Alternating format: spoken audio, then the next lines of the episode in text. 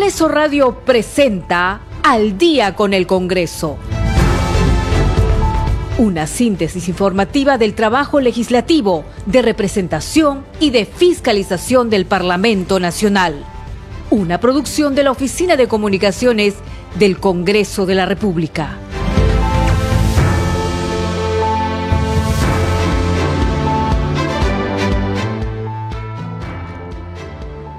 Siete de la noche con un minuto. ¿Cómo están? Bienvenidos al programa Al Día con el Congreso. Les saluda Danitza Palomino y estas son las principales noticias del Parlamento Nacional. En la Catedral de Lima, la presidenta del Congreso, Lady Camones, participó en la misa en homenaje a Santa Rosa de Lima, patrona de la Policía Nacional del Perú y del personal de enfermería del país. La titular del legislativo, Lady Camones, convocó a sesión de la Junta de Portavoces para este miércoles 31 de agosto a las 10 de la mañana en la Sala Grau del Palacio Legislativo. En la sesión de la Comisión de Ética Parlamentaria se presentará el día de mañana el informe final del caso seguido en contra del congresista Freddy Díaz Monago, acusado de haber agredido sexualmente a una trabajadora del Parlamento. La Comisión de Presupuestos citó para este miércoles 31 de agosto a los ministros de Salud y de Economía para aclarar las discrepancias entre ambas instituciones respecto a los recursos necesarios para financiar el pago de las entregas pendientes de la vacuna contra la COVID-19.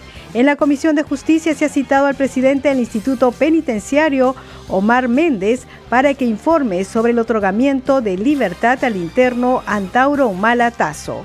El ministro de Transportes y Comunicaciones, Heiner Alvarado, deberá presentarse este lunes 5 de septiembre a las 3 de la tarde para responder a dos pliegos interpelatorios, así lo aprobó el Pleno del Congreso.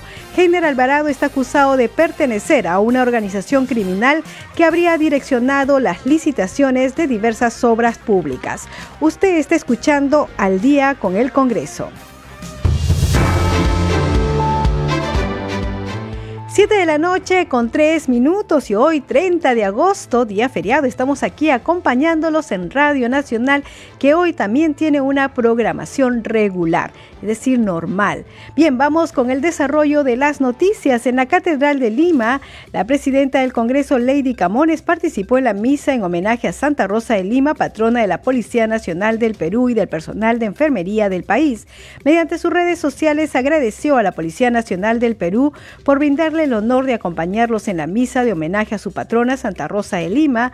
Asimismo, reiteró su respeto, admiración y compromiso con toda la institución policial, quienes son el elementos indispensables en la lucha contra la inseguridad ciudadana. En la víspera, la titular del legislativo promulgó la ley que otorga el grado inmediato superior al personal de la Policía Nacional del Perú en situación de actividad y que haya sido asimilado en el grado de teniente de la Sanidad Policía Nacional del Perú en los años 1994, 1995 y 1996. Camones Soriano recordó que se trata de una espera de 26 años por parte del personal de sanidad de la Policía Nacional del Perú y destacó que tras esa lucha se hizo realidad. En la víspera, el Pleno del Congreso aprobó por insistencia esta autógrafa. Tenemos el informe de la multiplataforma del Congreso de la República.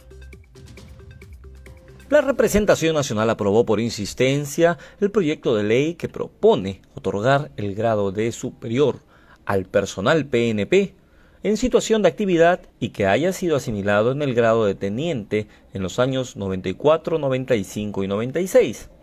El congresista José William Zapata, como presidente de la Comisión de Defensa Nacional, se encargó de resolver las observaciones realizadas por el Poder Ejecutivo. Asimismo, se precisa que el ascenso automático y excepcional incumple con el principio de igualdad, de igualdad ante la ley, esto para un grupo reducido de personas.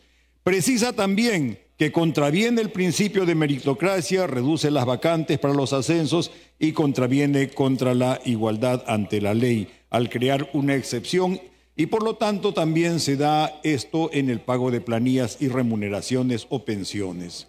Las observaciones a la autógrafa de la ley están referidas básicamente a los procesos de ascensos en la policía y a la afectación económica que la fórmula legal implica para el sector interior, especialmente para la policía. Eh, lamentablemente no se analiza, señores congresistas, la, la, problemática del personal de la sanidad de la Policía Nacional, que fue originada por el Ministerio del Interior casualmente hace unos años atrás. El congresista Alex Paredes sustentó el motivo e identidad del proyecto que busca justicia laboral. Que esta satisfacción que van a tener los profesionales de la salud, que son parte de esta sanidad de la Policía Nacional del Perú, no es individual, es colectiva es de la familia. Porque cuando uno mira feliz a un integrante del núcleo familiar, todos asumen esa felicidad. Desde el compañero o compañera, desde los hijos, las hijas. Dichos procesos omitieron precisar el grado con que se asimilarían los postulantes que obtuvieran calificaciones aprobatorias y esto generó una serie de expectativas fundamentadas en la experiencia, porque durante años el grado con el que se asimilaban era el de capitán de sanidad.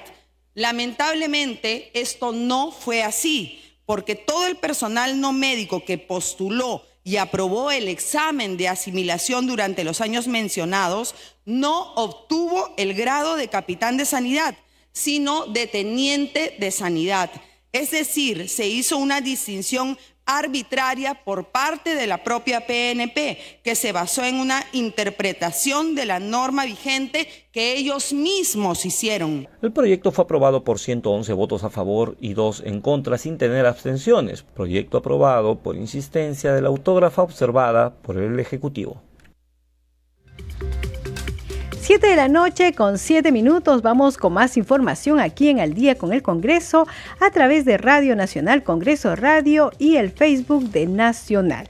Vamos con más información. La autógrafa observada por el Poder Ejecutivo que propone modificar la Ley 29763, Ley Forestal y de Fauna Silvestre, y aprobar disposiciones complementarias orientadas a promover la zonificación forestal, será analizada y debatida en las comisiones agraria y la Comisión de Pueblos Andinos. La propuesta plantea que los bosques de producción permanente se establecen por resolución ministerial del Ministerio de Desarrollo Agrario y Riego a propuesta del Servicio Nacional de Forestal CERFOR sobre bosques de categorías 1 y 2 de la zonificación forestal con fines de producción permanente de madera, así como la fauna silvestre y la provisión de los servicios ecosistemas. Y también dentro de unos días empezará el debate de la ley de presupuesto en el Congreso de la República. Tenemos un informe al respecto. El presupuesto del sector público para cada año fiscal debe contemplar los principios macroeconómicos y fiscales contenidos en el marco macroeconómico multianual. La cuenta general de la República, acompañada de un informe de la Contraloría General, es remitida, es examinada y dictaminada por la Comisión Revisora dentro de los 90 días siguientes a su presentación. Según el artículo 80 de la Constitución, señala que si el Congreso no remite la autógrafa de la ley de presupuesto al Poder Ejecutivo hasta el 30 de noviembre, entra en vigencia el proyecto de este, que es promulgado por decreto legislativo. En cumplimiento a lo que establece el artículo 78 de la Constitución Política, también son remitidos al Congreso, junto al presupuesto público, los proyectos de ley de endeudamiento y de equilibrio financiero del sector público para el año fiscal que corresponde, los mismos que se publicarán en el portal web institucional.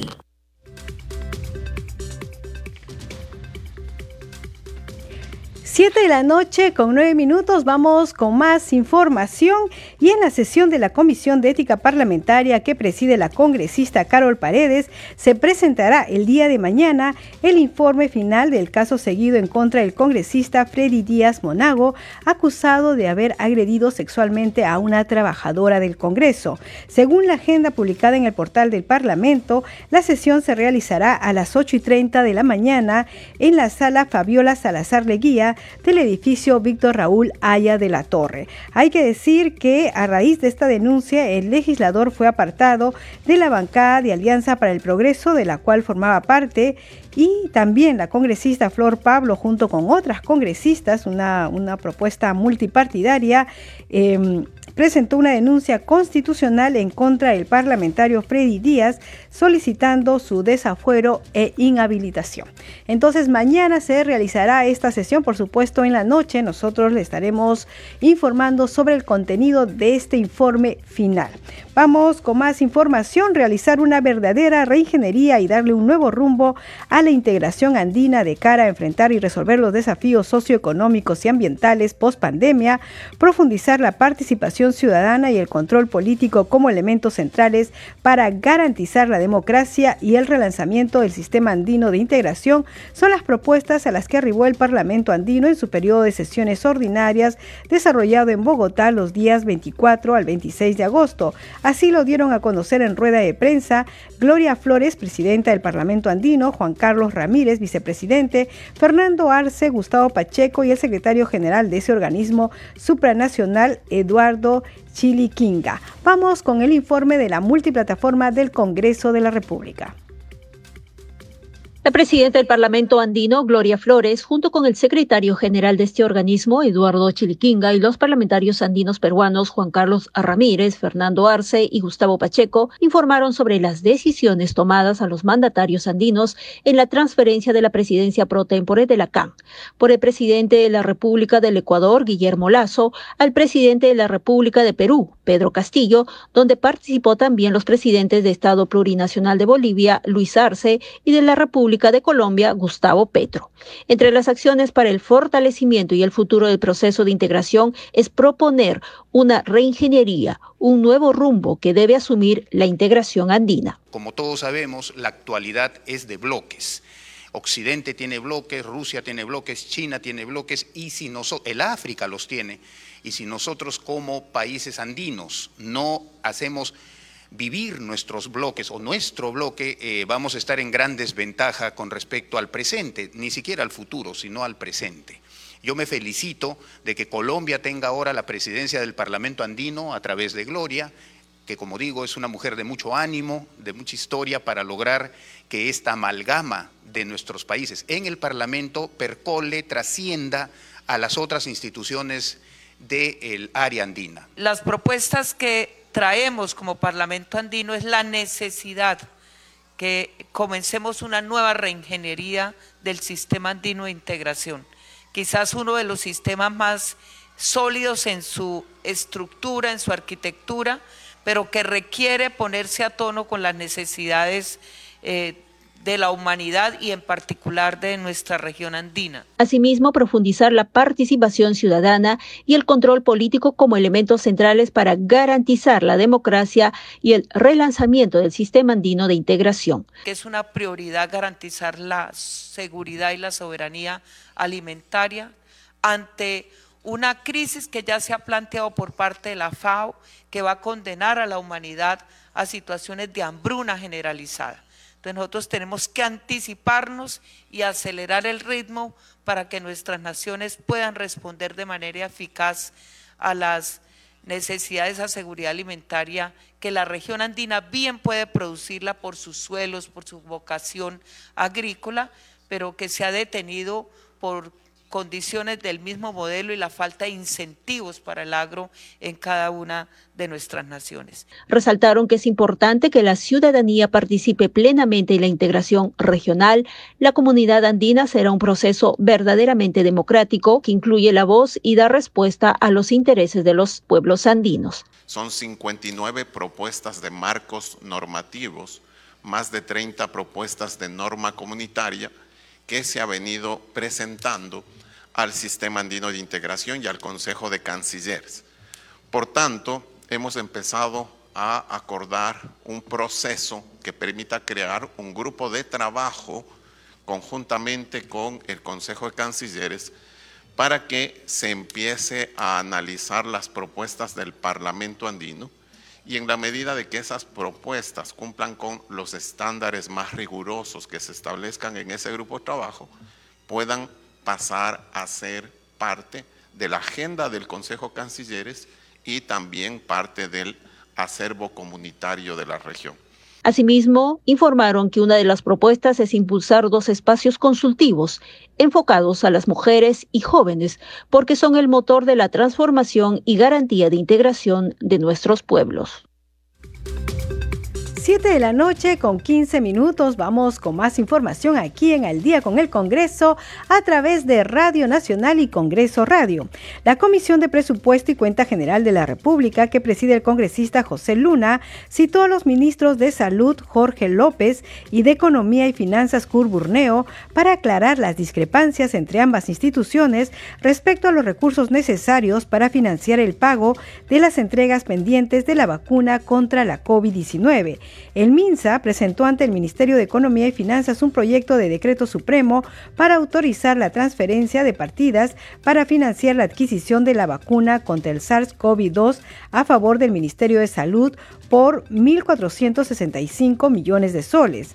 Sin embargo, el MEF presentó al Congreso un proyecto de ley que plantea aprobar un crédito suplementario para el financiamiento de la adquisición de vacunas en el que determina en 1.185 millones de soles el presupuesto total para esta operación, 280 millones menos de lo solicitado. Entonces mañana se da, también se va a realizar esta comisión de presupuesto. Vamos con otras noticias para un mejor estudio y análisis. La representación nacional acordó que el dictamen del proyecto de ley que dispone medidas para garantizar los derechos de los trabajadores afectados por las disposiciones legales implementadas durante la emergencia sanitaria provocada por la COVID-19 retorne a la Comisión de Trabajo. Esto se decidió en el Pleno del Congreso. Vamos con el informe de la multiplataforma del Parlamento. La propuesta que dispone medidas para garantizar los derechos de los trabajadores afectados por las disposiciones legales implementadas durante la emergencia sanitaria provocada por la COVID-19 regresó a Comisión de Trabajo para un mayor análisis. La actual presidenta de dicho grupo dictaminador, Sigrid Bazan-Narro, sustentó el proyecto de ley tras señalar que se trata de trabajadores vulnerables, adultos mayores y con problemas de salud, entre otros. Sostuvo que se deben condonar las horas acumuladas por licencia con goce de haber, por deuda parcial o total que mantenga el trabajador con su empleador y que esté pendiente de pago. Además, se plantea prohibir incluir en la liquidación de beneficios sociales realizada al término del vínculo laboral descuentos de las horas de trabajo por compensar generadas a causa de los decretos de urgencia debido a la emergencia sanitaria por la pandemia, referidos a las licencias con goce de haber, descontar a los trabajadores los montos adeudados de sus liquidaciones. Esta medida, por lo tanto, colegas, no va a poner en riesgo ni la formalidad ni la sustentabilidad de las empresas, pero sí es muy necesaria para salvar la situación de muchos trabajadores en estado de vulnerabilidad. Y esta es la data que hemos recogido como comisión la congresista Adriana Tudela Gutiérrez consideró que el dictamen podría generar una afectación a derechos constitucionales como la libre contratación e incluso afectar acuerdos mutuos entre trabajador y empleador vía ley. En ese sentido, planteó una cuestión previa para que retorne a comisión y sea debatido con mayor profundidad. Sostuvo además que hay vías laborales y judiciales para solucionar controversias laborales. Consideramos que si bien el dictamen atiende a un objetivo muy válido, Finalmente, el texto no ha considerado, por ejemplo, situaciones en que por acuerdo mutuo entre el trabajador y el empleador puedan representar deudas, no solamente de horas de trabajo por compensar, sino de otras facilidades que se pueden haber brindado, como la entrega de bienes para el trabajo remoto, por ejemplo, o garantías para el acceso para mejores condiciones de trabajo. Finalmente fue aprobada la cuestión previa para que el dictamen regrese a la Comisión de Trabajo. No obstante, el congresista Edgar Raimundo pidió la reconsideración de la votación a través de un documento enviado al oficial mayor del Congreso, José Chevasco, decisión pendiente de adoptar. 7 de la noche con 19 minutos. Vamos con más información aquí en el día con el Congreso. En la Comisión de Defensa Nacional, Orden Interno, Desarrollo Alternativo y Lucha contra las Drogas, los parlamentarios de diferentes bancadas cuestionaron las explicaciones del ministro del Interior, Willy Huertas, sobre los recientes cambios en los altos mandos de la Policía Nacional del Perú. El presidente de la comisión, el congresista José William Zapata, afirmó que no es normal que un comandante general solo esté al mando de la Policía Nacional del Perú por tres meses. Ante ello, el ministro Huerta señaló que todos los funcionarios están en permanente evaluación, siendo así, se determinó que los objetivos de seguridad ciudadana no se estaban cumpliendo de forma programada. Tenemos el informe de la multiplataforma del Congreso. Tres meses no son suficientes para determinar si una persona ha cumplido una tarea eh, válida y eficiente, así como efectiva. Que hayan habido otros, otros ministros que hayan retirado en tres meses, esa no es razón de ninguna manera.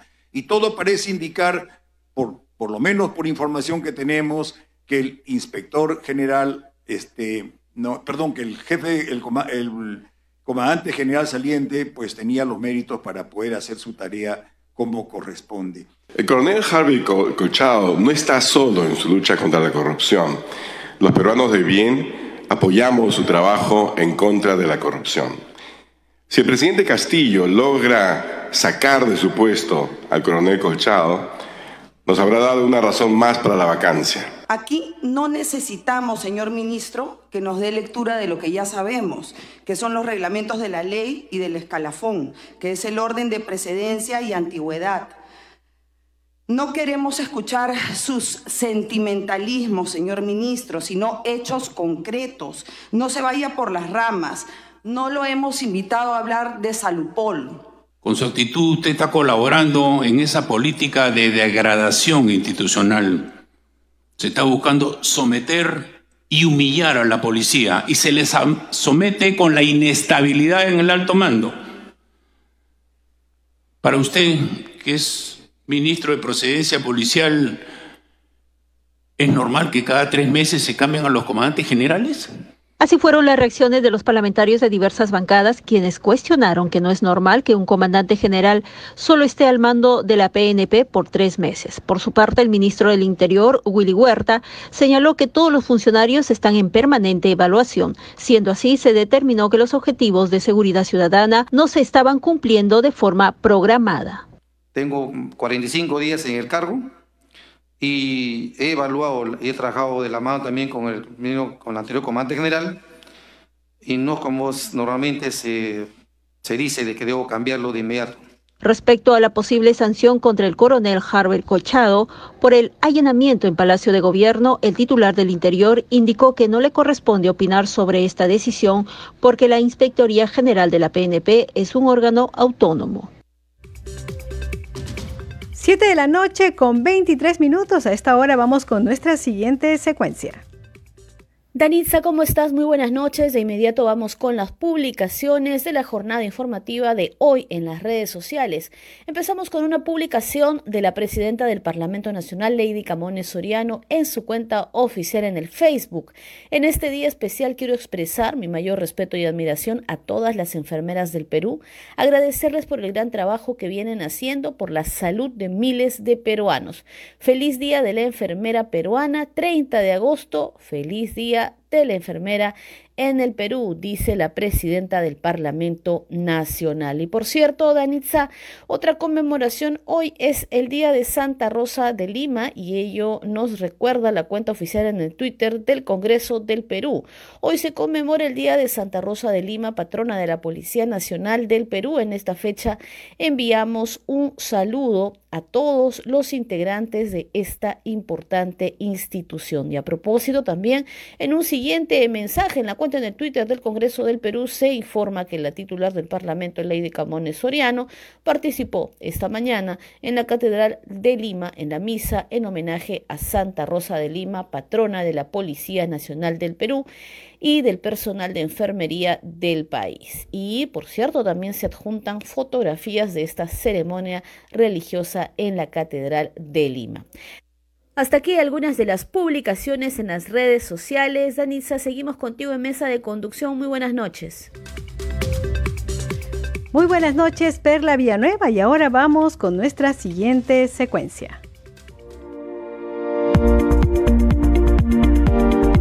Términos parlamentarios.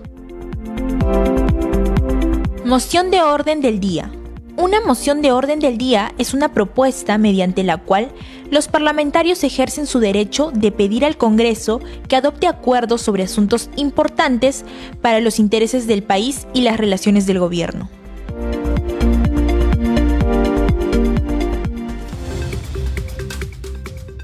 7 de la noche con 25 minutos hacemos una pausa y regresamos con más información aquí en Al día con el Congreso.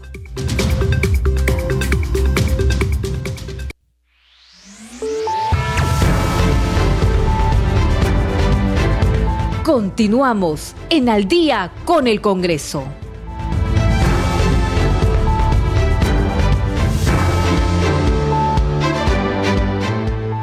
7 de la noche con 30 minutos. Bienvenidos a la segunda media hora del programa Al Día con el Congreso.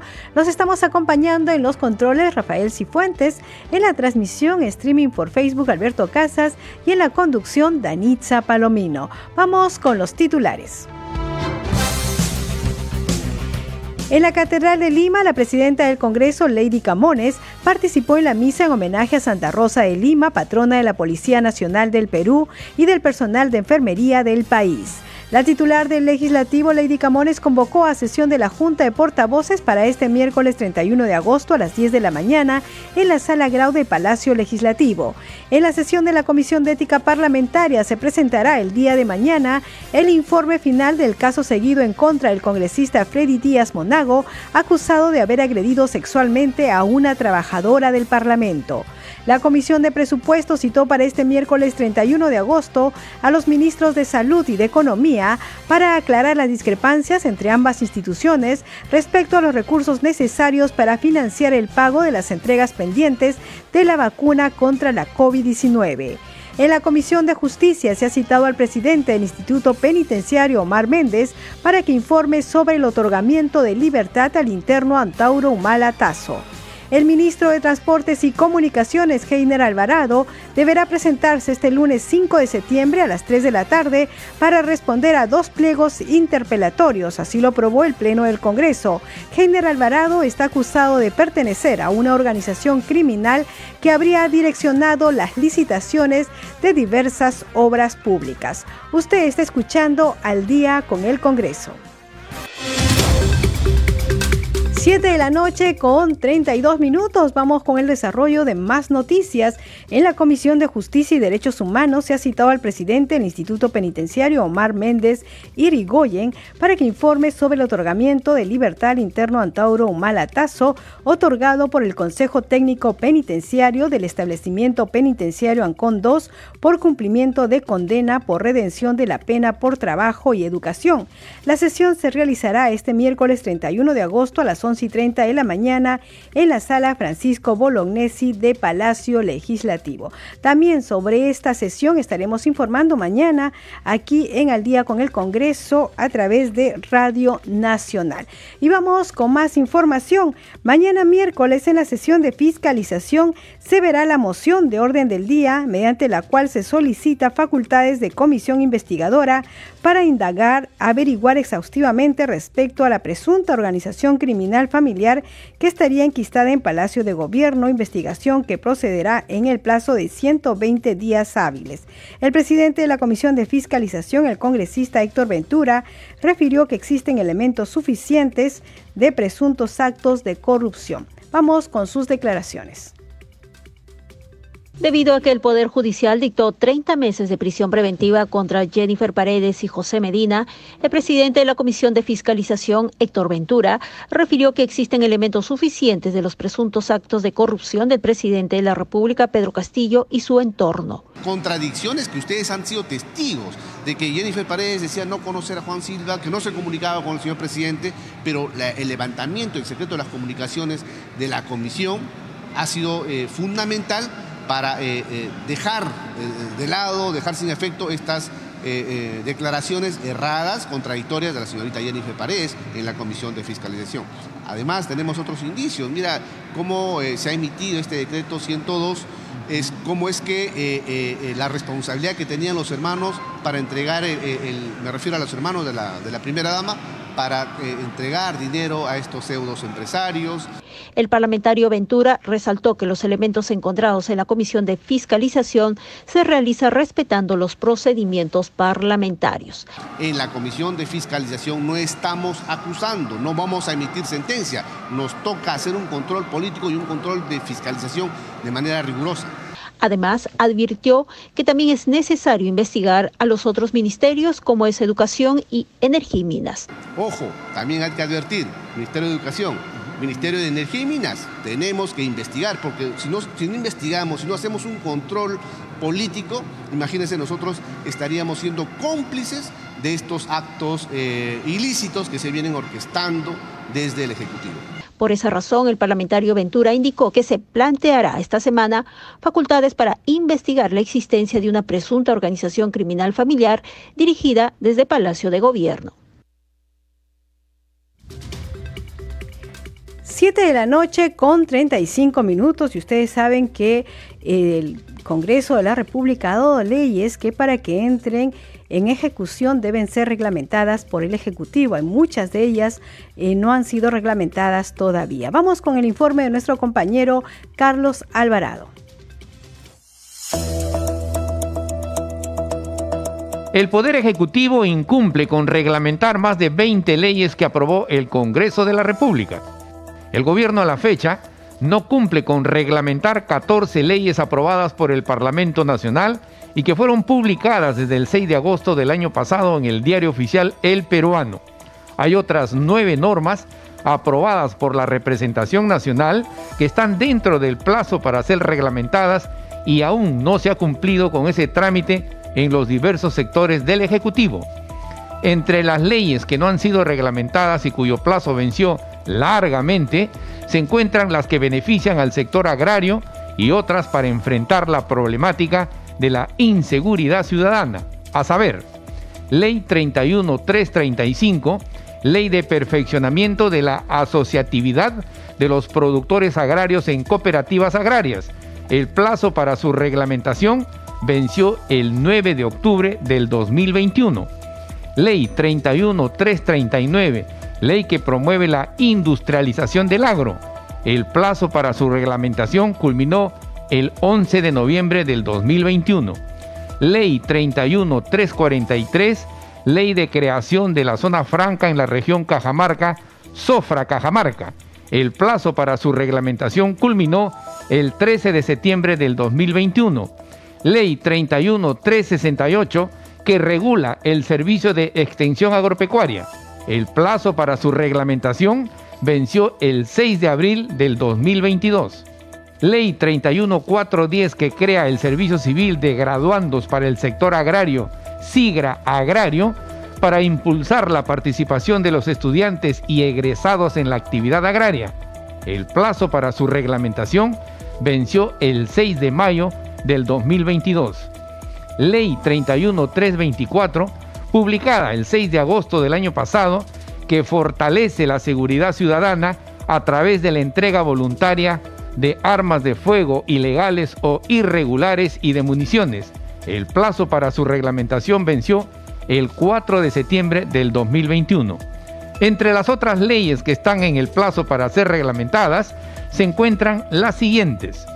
Ley 31495 que reconoce el derecho y dispone el pago de la bonificación especial por preparación de clases y evaluación, bonificación adicional por desempeño del cargo y por preparación de documentos de gestión, sin la exigencia de sentencia judicial y menos en calidad de cosa juzgada. El plazo vence el 16 de septiembre del presente año. Ley 31533 que promueve el empleo de jóvenes técnicos y profesionales en el sector público. El plazo vence el 14 de septiembre de este año. Y la ley 31561, Ley de Prevención del Cáncer en las Mujeres y el fortalecimiento de la atención especializada oncológica.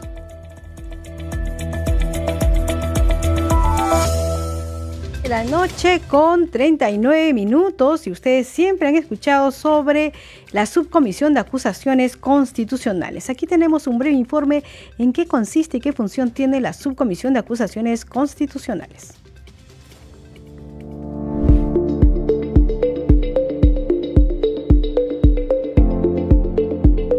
La Subcomisión de Acusaciones Constitucionales es el órgano encargado de calificar la admisibilidad y procedencia de las denuncias constitucionales presentadas, así como realizar la investigación en los procesos de acusación constitucional que luego emitirá un informe final.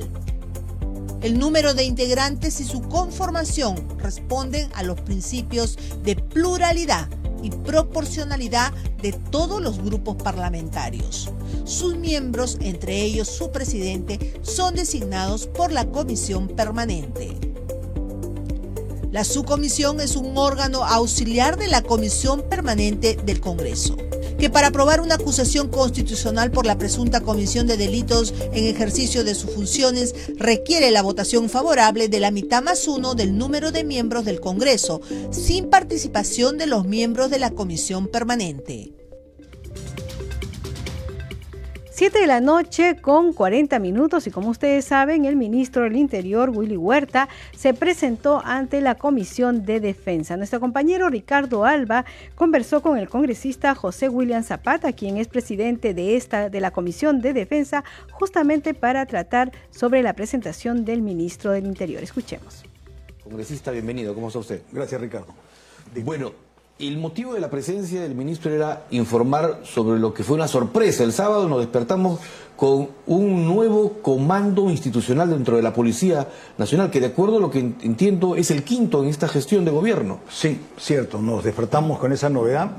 Ya teníamos la novedad de que el presidente había ordenado que la Inspectoría General de la Policía Nacional investigue al coronel Colchado y luego lo pase al retiro. O sea, ordenó eso el presidente y así está escrito en el documento que presente el abogado. Para ubicar a nuestros televidentes y oyentes, el coronel Colchado es el jefe de la DIVIAD que lideró el allanamiento a Palacio de Gobierno la noche del 9 de agosto. Sí, pero el, coronel Colchado está trabajando ahora, es el jefe de equipo ¿no? de, de policías que trabaja con la Fiscalía para ver todo este tema ¿no? relacionado con la corrupción, donde se ve involucrado el presidente de la República, familia, empresarios y otras personas más.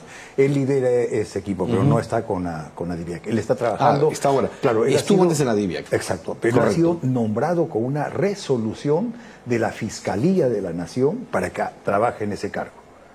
Claro, es el que el ministro González, que estuvo poco tiempo en el Ministerio Interior, formó ese comando especial para que trabaje en coordinación con el Ministerio Público. pero lo, forma la, fiscal. la fiscal lo solicita al ministro del Interior, el ministro del Interior anterior lo acepta y así se constituye ese grupo. Ese equipo. Correcto. ¿Y qué ha respondido el ministro?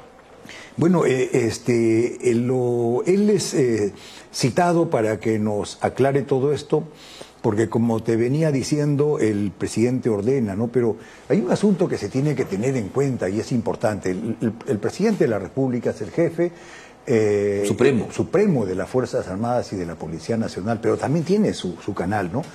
Su canal de comando, y su canal de comando es el comandante general de la policía. Entonces llama la atención de que el presidente le está ordenando al inspector que haga tal cosa. Ha debido ordenarle al comandante general de ese momento, que es el general Luis Vera, que disponga tal cosa. Entonces, hay un extraño. Él de frente le ordena al inspector salta, la investigación. Salta esa, digamos, cadena de mando, o si no, tenía al ministro para poder llevar eso a ejecución. Bueno, entonces, en ese sentido, es de que, como dices, nos despertamos pues con la novedad de que habían cambiado a todo el alto mando. Y eso nos llama la atención, porque está no eh, eh, en, relación a todos estos problemas, a todo este problema que está que se está dando en, razón a la investigación que se le hace al, a, un, a una organización criminal como lo ha denominado el fiscal, donde estaría involucrado el presidente, su familia y otras personas más entre empresarios. Correcto. El ministro ha dicho, entre otras cosas, que el saliente director de la Policía Nacional, Luis Vera, no ha cumplido con los objetivos en tres meses de gestión, que es, digamos, disminuir los índices de percepción de inseguridad. Sí, o sea, cuando él nos le preguntamos esto en la Comisión de Defensa, él responde que lo ha, relevado al, general Vera por dos razones. La primera porque está en el derecho de hacerlo o, la ley le faculta al presidente nombrar a un nuevo comandante general dentro de los tres más antiguos. Eso está bien, eso lo ha hecho. Pero eso, esa no es una respuesta ¿no? al problema o a la pregunta. El asunto está en por qué se hace esto con un general que solamente tiene tres meses y que está cumpliendo su función y él en ese sentido también responde de que lo cambia porque no había no cumplido con las expectativas que tenía el presidente y el ministro, ¿no? En cuanto a la seguridad ciudadana. Yo digo, en tres meses se pueden hacer algunas cosas, pero no muchas, ¿no?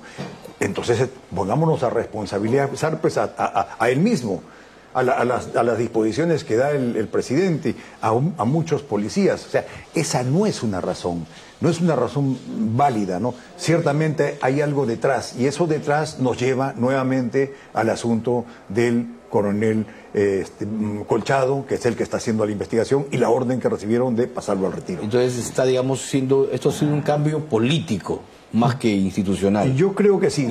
esto yo le puedo, yo te puedo afirmar ahora Luego de que ya eh, hemos tenido la visita del ministro, le hemos escuchado, eh, hemos aclarado dudas. Yo en particular tenía unas ideas que las estoy confirmando y pues ahora ya puedo citar esto luego de haber, haber escuchado al, ministro.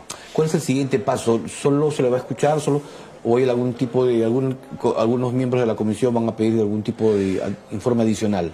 Eh, en la bancada Avanza País estamos ya corriendo las firmas, ya hemos firmado varios, casi toda la bancada, para que sea el llamado para una ahora para una moción de interpelación, para que todo el Congreso siga, ¿no?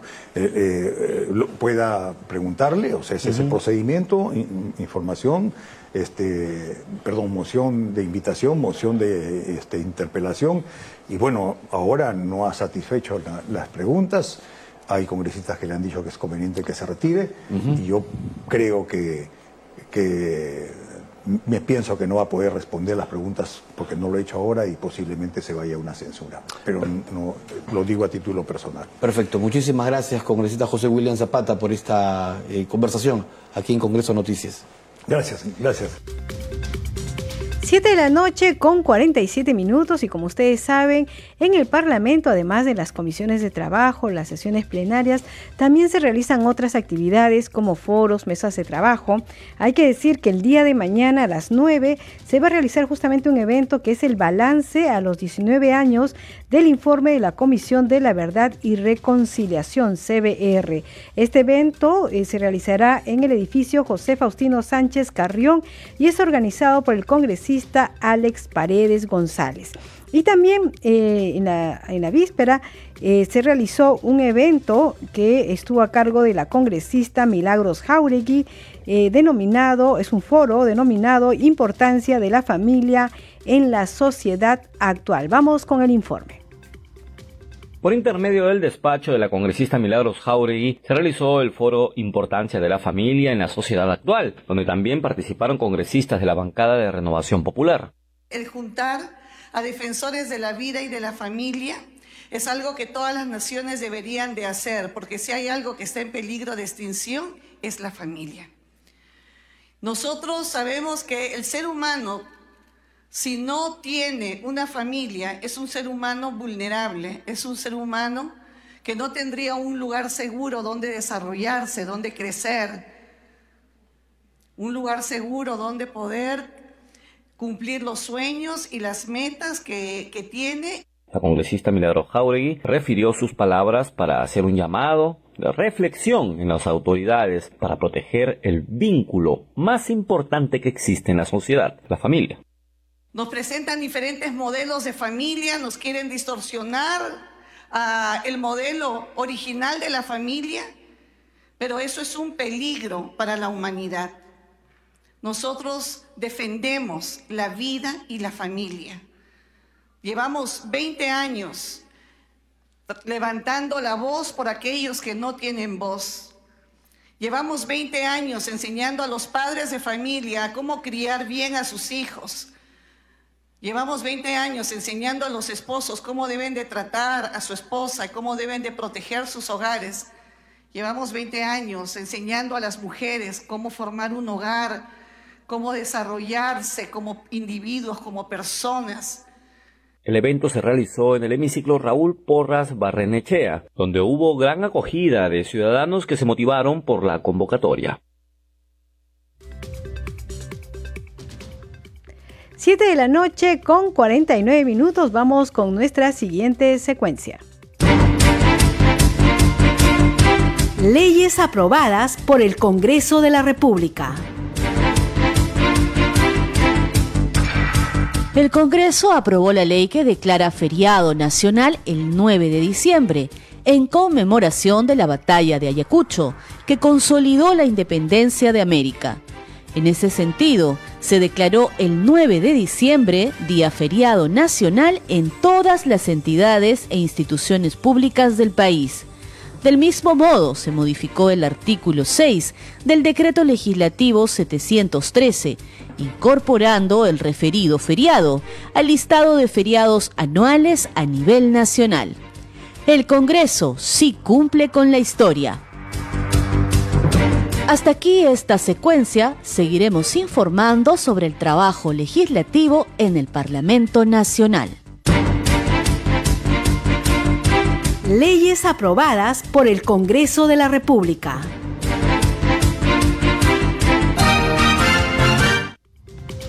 Siete de la noche con 51 minutos, ya les sabe, el 9 de diciembre será feriado por la batalla de Ayacucho.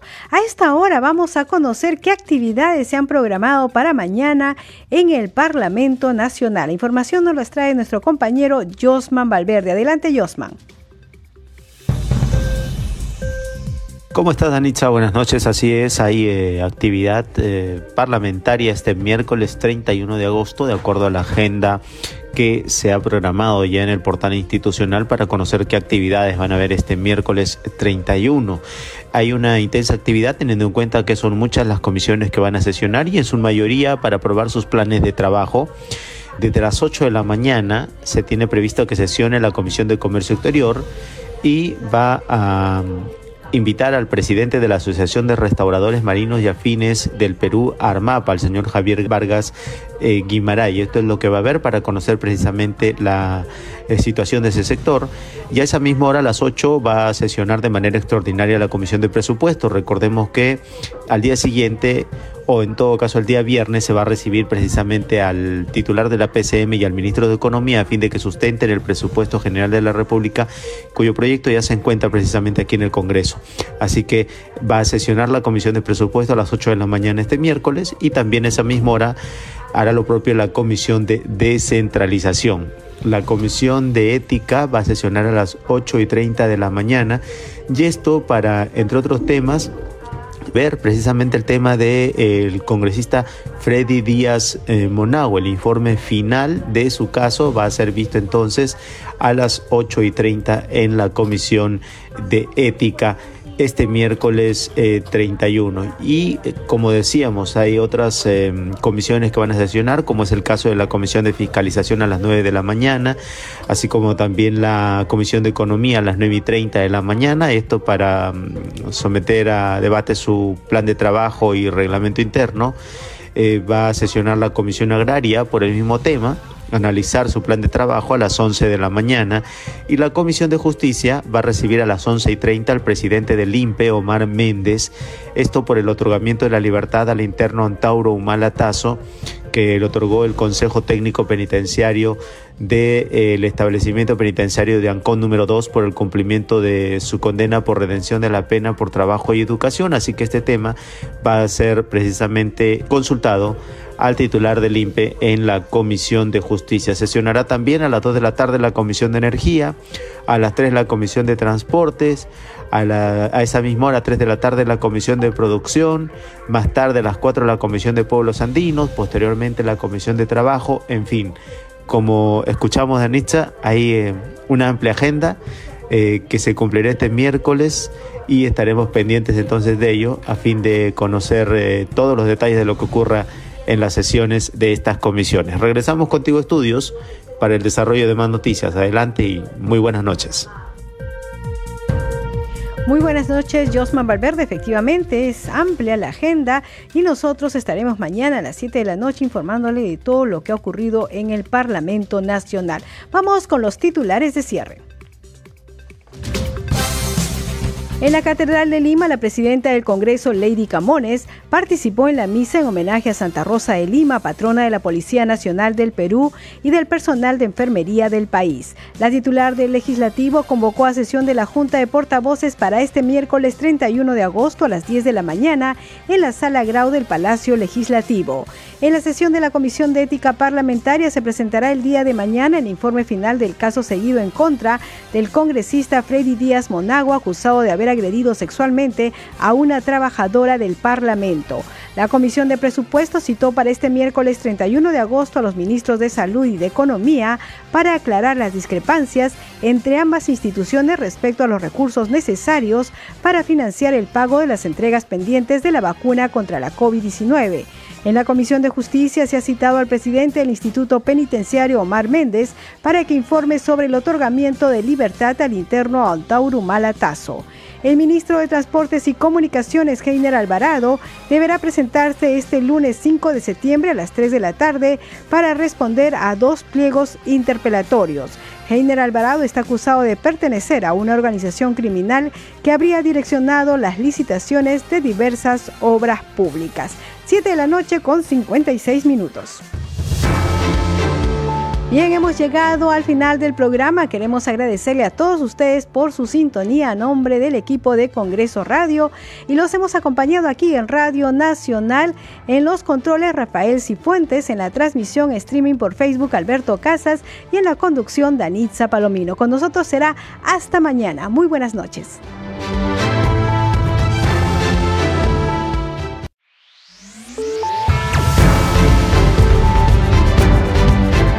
Congreso Radio presentó Al día con el Congreso. Una síntesis informativa del trabajo legislativo, de representación y de fiscalización del Parlamento Nacional. Una producción de la Oficina de Comunicaciones del Congreso de la República.